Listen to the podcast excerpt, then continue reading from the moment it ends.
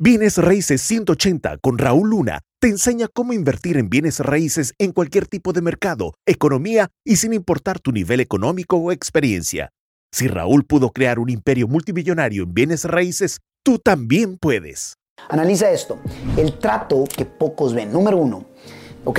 ¿Cuál crees que es? Es el trato que tiene un rótulo y dice completamente lo opuesto de lo que tú probablemente andas buscando como inversionista de bienes raíces. ¿Cuál es el rótulo típico y común?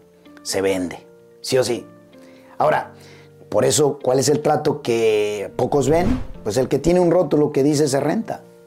¿Sabes que muchos piensan que porque dice se renta, eh, eso es lo que uno cree o que la mayoría de la gente cree, que eso es lo único que quiere el dueño?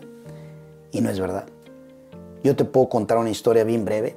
Echando gasolina, literalmente, volteó a ver hacia enfrente donde estaba la gasolinera y había un rótulo de Serrenta en rojo, color rojo, con letras negras hechas a mano.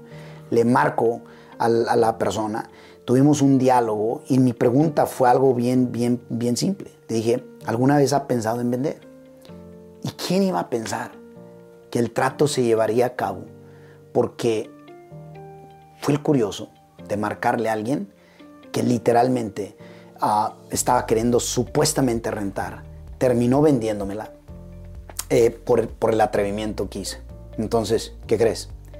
El éxito, la prosperidad, los tratos perrones son para los que se atreven este, y están dispuestos a hacer las cosas suceder. ¿Cierto, cierto? Número dos, fíjate, número dos. La casa eh, eh, o la propiedad abandonada. No tiene rótulo, no tiene un rótulo que dice se renta o se vende, son de las que no hay nada al respecto de ello. Sin embargo, la puedes dar, te, puedes dar cuenta que está abandonada porque está maltratada, porque tiene ventanas a lo mejor selladas eh, con madera, porque el pasto está alto, porque eh, eh, literalmente hay un cochinero, pareciera como que si no hubiera vida ahí, ¿no? Entonces, ¿qué crees? ese es otro de los tratos que muy pocos ven que tú tienes que entrenar tu ojo en donde quiera que andes manejando. ¿Cierto, cierto? Número tres, ¿qué tal la pareja que se está divorciando? Muchos no saben que 9 de cada 10 este, divorcios están propensos a tener que eh, hacer algún tipo de movida o algún tipo de venta. Eh, analízalo. Muchas de las veces no nos damos cuenta que la persona, eh, por ejemplo, los, divorcios son públicos.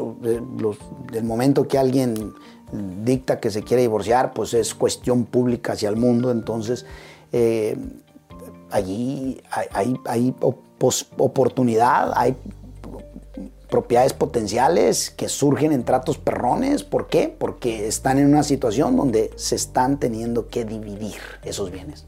¿Estás de acuerdo? ¿Estás de acuerdo? Número cuatro, fíjate.